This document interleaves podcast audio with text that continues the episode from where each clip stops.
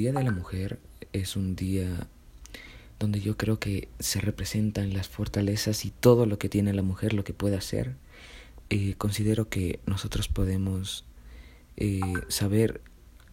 que la mujer es capaz de todo, que puede hacer lo que cualquier hombre puede hacer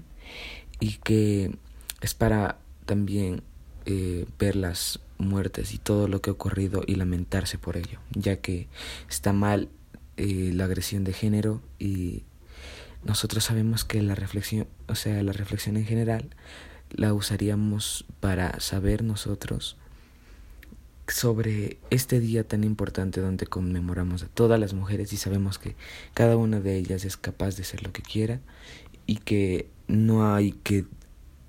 no hay que discriminarlas ni ninguno de estos casos ya que eso está muy mal por todos.